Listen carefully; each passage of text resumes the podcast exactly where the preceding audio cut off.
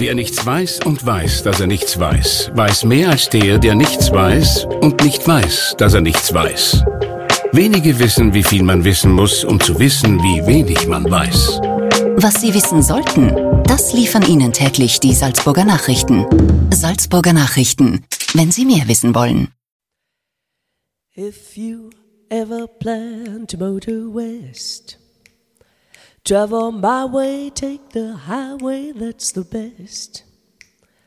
Get your kicks on Route 66. It winds from Chicago to LA. More than 2,000 miles all the way.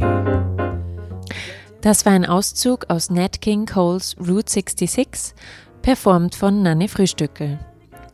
Seit 2008 ist sie freischaffende Sängerin, Pianistin, Musik- und Tanzpädagogin. Sie ist eine der wenigen in Salzburg, die nur vom Gesang leben können, sprich sich auch nichts mit Unterrichtsstunden dazu verdienen müssen.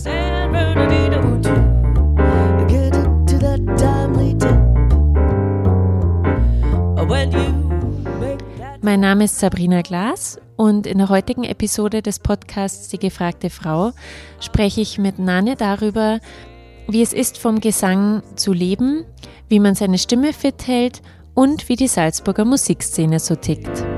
get your kicks on Route 66.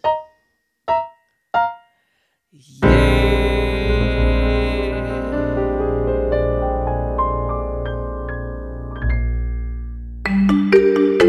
Die gefragte Frau. Ein Podcast der Salzburger Nachrichten.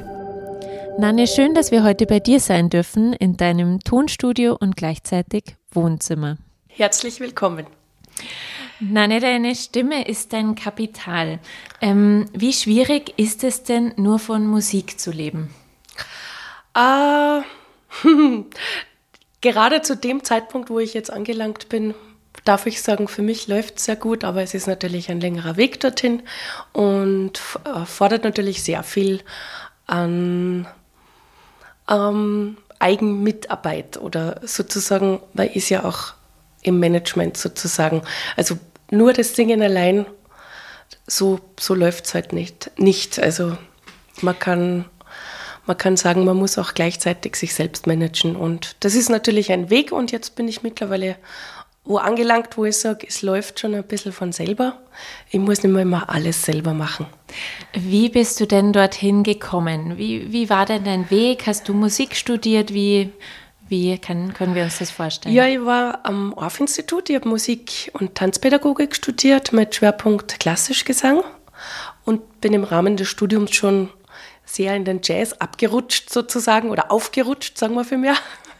habe dann parallel in München noch Jazzgesang studiert und dann in Den Haag äh, war ja noch am Konservatorium und habe dann auch einige Jahre danach am Musikum unterrichtet und habe aber da schon natürlich sehr viele Auftritte absolviert und irgendwann kam der Punkt, wo ich es gewagt habe und gesagt habe, ich mache jetzt nur noch Musik. Ich konzentriere mich auf das, wo, mir wirklich das Herz liegt und was mir am Anliegen ist.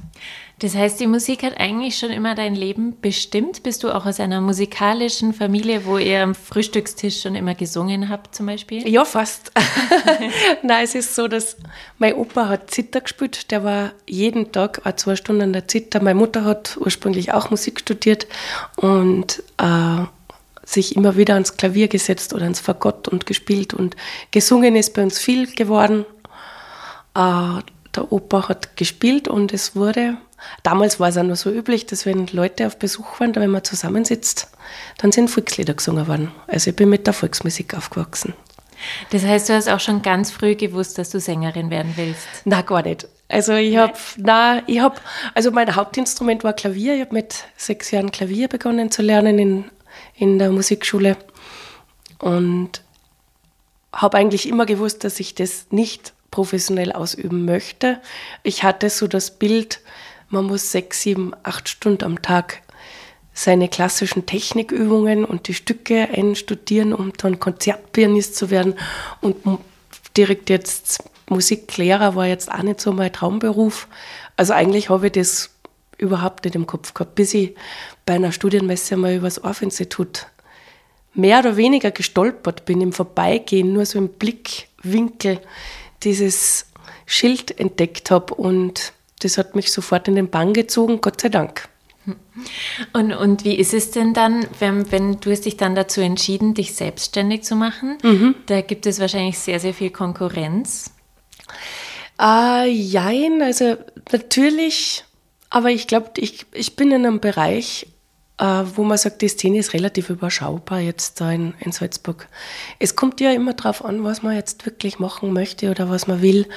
Aber ich glaube, gerade im Jazzbereich, ich habe mich halt auch spezialisiert darauf, dass ich sage, ich bin Jazzsängerin, die auch zum Teil sich selber begleitet am Klavier.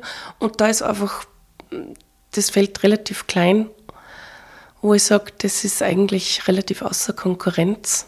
Oder gibt es nicht viele, die das machen. Okay, also da hat man ganz gute Chancen, wenn man denn was? Also welche Voraussetzungen sollte man denn mitbringen? Du hast vorhin auch gemeint, du musst dich natürlich auch viel selbst managen. Mhm. Was gehört denn alles dazu, dass man es wirklich schafft, selbstständige Sängerin zu sein? Also braucht man eine Portion Glück? Ein gutes ich denke, ich denke, es gehört, das ist ein, eine Kombination von allem. Also du brauchst ein bisschen eine Voraussetzung, äh, dass du eine Stimme mitbringst, die dafür geeignet ist. Eine Ausbildung schaut nichts. Es gibt zwar auch Sängerinnen oder Sänger, die keine Ausbildung genossen haben und toll und das ganz toll machen, aber natürlich mir ist es zugute gekommen mit der Ausbildung. Ähm, und dann kommt aber das dazu, dass man sich natürlich auch vermarkten muss und äh, das ist eigentlich, würde ich sagen, ein großer Teil der Arbeit. Also das möchte man nicht meinen, wie viel Zeit da drauf geht, äh, um Auftritte auszumachen. Also telefonieren, E-Mails verschicken, die Homepages, die Homepage betreuen, Facebook betreuen. Äh, dieses ganze Management ist sicher über 50 Prozent meiner Arbeitszeit. Und das sehen die wenigsten oder wollen es dann auch. Also das ist das, das muss man mögen. Man muss das auch mögen, sich vor dem Veranstalter zu verkaufen, dort anzurufen und sagen, hey, ich bin die, ich mache das, haben Sie Interesse? Und mhm. möglichst auch nicht beim ersten Mal, bei der ersten Absage dann sich ja, verunsichern lassen oder, oder ja, nicht nachgeben sozusagen. Das ist das Schwierige. Wie ist es denn andersherum? Kannst du dir es auch manchmal leisten, Auftritte abzusagen? Also ist das. Äh, ja, mittlerweile schon. Sag mal so, es hat Zeiten gegeben, da habe ich so ziemlich alles angenommen, was irgendwie reingekommen ist. Und da gibt es dann Situationen, wo ich denke, das möchte ich nicht mehr haben, wo man definitiv irgendwo musikalisch gebucht ist, wo man dann merkt, da passt man nicht hin. Mhm. also ich bin jetzt mittlerweile schon sehr erpicht darauf, dass ich sage, erstens, ich mache die Dinge, die, die mir wichtig sind, die, wo es auch hundertprozentig reinpasst, weil es gibt nichts Schlimmeres, als einen Abend zu absolvieren, wo man merkt, man ist, man ist fehlgebucht oder es passt nicht hundertprozentig. Und ich muss mir sozusagen auch nicht mehr alles antun. Also ich darf es mir jetzt aussuchen, was ich mache. Jetzt hast du vorhin gerade schon die Salzburger Musikszene angesprochen. Ähm, wo, wo, würdest du dich denn da verorten? Vielleicht so ein bisschen in der alternativeren Musikszene? Ähm, ja, insofern man Jazz in alternative Musikszene rein gibt, denn Jazz ist ja eigentlich äh, sozusagen eine ganz alte Musik. Mhm. Also ich würde auch sagen, dass ich mit dem mit dieser Art von Jazz, die ich mache, sehr in der Tradition geblieben bin. Jazz-Standards, auch die eigenen Sachen, die ich schreibe, sind eher, eher traditionell gehalten. Also von dem her bin jetzt, ich würde mich nicht in die alternative Szene reinsetzen. Mhm. Wie, wie fühlt es sich trotzdem an hier in Salzburg? Ist, ist ja vor, vor, allem für viele auch für Festspiele und Hochkultur bekannt. Wie, wie ist da diese Diskrepanz zwischen diesen ganz unterschiedlichen Branchen innerhalb der Musikszene? Wie naja, ich, ich glaube, ich, glaub, ich traue mich zu sagen, dass jetzt wirklich die Klassik an sich in Salzburg für sich alleine steht, dass auch die Klassiker wenig bis gar nichts zu tun haben mit den anderen. Und das sind einfach zwei verschiedene Schienen. Es ist schön, dass es in Salzburg auch die andere Szene gibt, die äh, angefangen von eben Jazz über, über äh, Rock und Alternative. Wir haben großartige Häuser da in Salzburg, angefangen vom Jazzit über das Rockhaus, über die Argenontal. Äh, ich hoffe, ich vergesse nichts. Äh, möge es mir verzeihen, falls ich was vergesse. Aber es sind großartige alternative Locations da, wo auch ganz viel anderes passiert, zusätzlich auch zu den so unterm Jahr Festivals, die stattfinden. Und da rührt sich schon auch abseits von Klassik, Mozarteum und Festspielen so einiges. Wie ist es denn äh, ganz generell in der Künstlerbranche? Man hört ja doch immer wieder davon, ich weiß nicht, dass zum Beispiel in Opernhäusern junge Frauen gekündigt werden, weil sie nicht mehr in das kleine Schwarze passen. Warum ist die Musikszene doch noch immer auf das Äußere fixiert, wo es doch eigentlich ganz andere Sinne anspricht, die Musik? Was glaubst du? Ähm, also ich denke, dass gerade in der Klassik, das Beispiel, das du gerade genannt hast, hätte ich mir jetzt von meiner Warte getraut zu sagen, dass das da nicht so die, die Rolle spielt. Aber es kann auch sein, dass ich jetzt da völlig verkehrt bin, weil ich da einfach zu wenig damit zu tun habe. Aber ich, man kennt ja auch die Operndiven, die relativ äh, füllig sind und wo das auch völlig akzeptiert ist, äh, wahrscheinlich ein bisschen weniger in der, in der Pop-Szene oder in den moderneren Richtungen. Äh, ja, ich bin jetzt da das falsche Beispiel, um das ich, ich weiß es jetzt nicht, weil ich sage es ganz ehrlich, ich bin ja selber auch sehr füllig und habe jetzt da nie das Problem Nein. gehabt, dass da irgendwie, dass ich das gemerkt hätte, dass das ein Problem wäre. Also, also du würdest sagen, dass die Musik gar nicht zu sehr aufs Äußerliche beschränkt es ist? Gibt, es gibt sicher die Musikrichtungen, wo das wichtig ist, aber mhm. da zähle ich nicht dazu. Ich bin mir sicher, dass gerade im Popbereich das sehr wichtig ist, das Aussehen, äh, wie man sich präsentiert. Aber da kommt noch so viel anderes dazu, was da wichtig ist. Da ist das ganze Privatleben auch genauso wichtig wie die Musik, die man macht. Deswegen schockieren mich immer diese äh, Talente-Shows, so, wo, wo dann auch wirklich sehr viel, sehr viel Privates von den Menschen mitschwingt. Äh, das ist jetzt in dem Bereich, wo ich tätig bin, nicht der Fall. Und Gott sei Dank. Also es zählt die Musik, es zählt die Qualität der Musik und die versuche versuch ich so bestestmöglich auch zu liefern. das ist wahrscheinlich nur, wenn man in irgendeine bestimmte Schublade unbedingt passen möchte. Aber ähm, wie findet man denn eigentlich so seine eigene kleine Nische? Ist das ein Findungsweg? Ist das schwierig? Wie, wie geht man denn da am besten heran? Ich glaube, da gibt es kein Rezept. Ich mhm. glaube, das muss jeder für sich entdecken. Es gibt junge Musiker, die von vornherein genau schon ihre Nische haben oder wissen, wo sie hingehören. Da treffe ich immer wieder ganz großartige junge Musiker, wo ich mir denke, mal schau, der weiß eigentlich schon genau, was er will. Äh, bei mir war es einfach eine längere Phase und das ergibt sich, oder bei mir hat sich so ergeben, sagen wir so. Das kann ich jetzt gar nicht so, ich würde das jetzt gar nicht so in ein Schema pressen. Hat dich irgendwer schon immer inspiriert und fasziniert?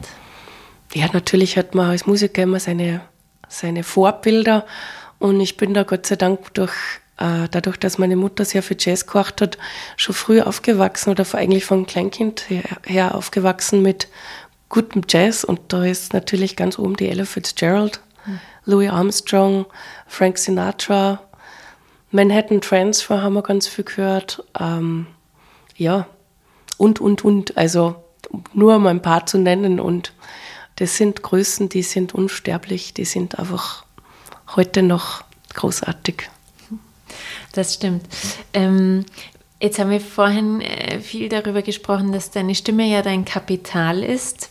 Wie hältst du sie denn fit? Was machst du denn da dafür? Mm, ich denke, es ist wir haben das gerade vorhin auch ausprobiert, vor dieser Sendung.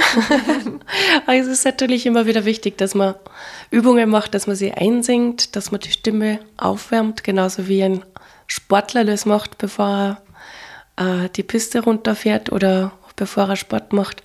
Äh, Dafür Ich- müssen wir jetzt vielleicht ganz kurz erklären, Nanne hat vor dieser Sendung eine Wasserflasche genommen, einen, sagen wir mal, einen dicken Strohhalm Ja. und da einfach so eine Art hineingeblasen, Gegurgelt, geblubbert, genau. genau. Genau. Um die Stimme fit um die zu Stimme machen. aufzuwärmen oder diverse Übungen wie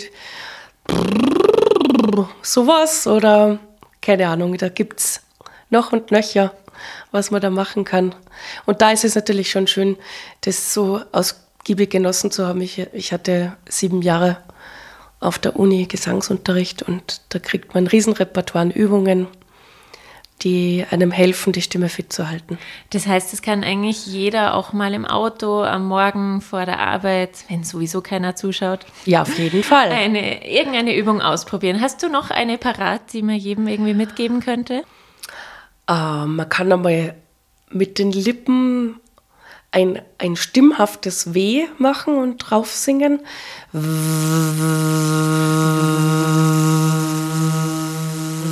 Auf einem bequemen Ton, man kann dann auch den Ton wechseln. Das tut auch morgens, äh, gerade wenn man noch ein bisschen verschleimt ist vom, von der Nacht vom Schlafen, die Stimme da aufwärmen. Oder eben dieses, dieses was wir zuerst gemacht haben, oder einfach nur eine Sirene summen. Genau. Das mache ich jetzt mal lieber nicht nach. Warum nicht?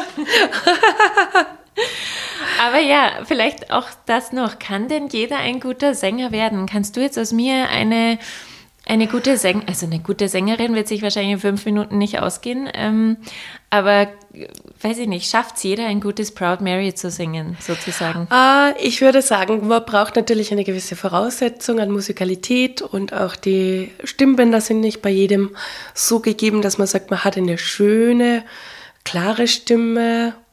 Aber ich denke, jeder, der gerne singen möchte, soll es tun und man kann jedem Hilfestellungen geben, dass man es besser kann. Aber es ist natürlich, es kann nicht jeder ein professioneller Sänger werden, das, sonst gäbe es ja nur Sänger, wir brauchen ja auch ein Publikum. Okay, wir werden jetzt nicht aus jedem auf die Schnelle einen guten, guten Sänger machen können, aber kann man denn durch viel Übung auch einiges wettmachen, wenn man vielleicht nicht die ganz perfekte stimmliche Voraussetzung hat? Naja, natürlich, durch Übung kann man immer sich verbessern. Das ist in jedem Bereich so im Leben. Das ist egal, ob man jetzt in Mathematik jetzt nicht gerade das Genie ist, aber wenn man viel übt und lernt, wird man besser. Das ist beim Sport so, das ist bei allem so. Aber sagen wir so, jemand, der kein Sprachentalent hat, der muss sich natürlich wirklich dahinter setzen, um eine Fremdsprache zu lernen. Der wird es nie ganz so gut können wie jemand, der sich ganz leicht tut, aber je mehr er übt, desto besser geht's. Das stimmt. Ja. Nanni, was ist denn dein großer Traum noch? Auf welcher großen Bühne würdest du denn immer mal noch stehen wollen? Oh. Ich habe mir irgendwann zum Ziel gesteckt, nicht in Träumen zu leben. Also ich, es gibt natürlich ganz viel, wo ich sage, das wäre irrsinnig toll. Aber ich habe das jetzt nicht konkret im Hinterkopf, wo ich sage, da will ich hin oder das möchte ich. Oder mit irgendjemandem zusammenarbeiten? Ja, da gibt es ganz viele. da gibt es ganz viele, da kann ich wahrscheinlich gar nicht anfangen oder irgendwo aufhören. Und ich habe jetzt die letzten Jahre erlebt, dass, oder eigentlich immer schon, dass es immer wunderschön ist, was sich so dann auch ergibt. Einfach den Weg zu verfolgen und zu sagen, okay, ich gehe meinen Weg, aber ich bereite mir das jetzt nicht alles so vor, wie das zu laufen hat oder wo die Träume hingehen oder wo der Weg hingehen soll in Form von Träumen, sondern offen sein für das, was kommt und was passiert. Weil das würde man sonst vielleicht sogar verpassen. Wenn man zu sehr an dem Traum nachhängt, würde man was anderes vielleicht übersehen oder das würde an einem vorbeirutschen. Also ich habe festgestellt, dass das eigentlich für mich so am besten funktioniert.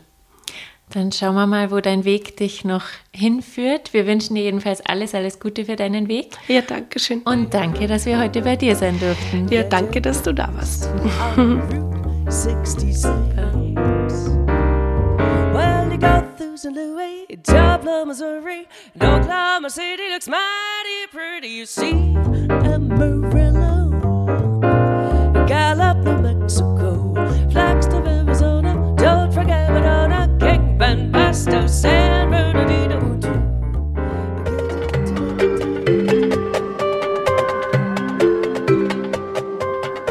Das war ein Podcast der Salzburger Nachrichten.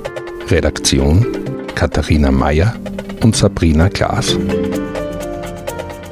Wenn Sie mehr wissen wollen, finden Sie uns im Internet unter www.sn.at.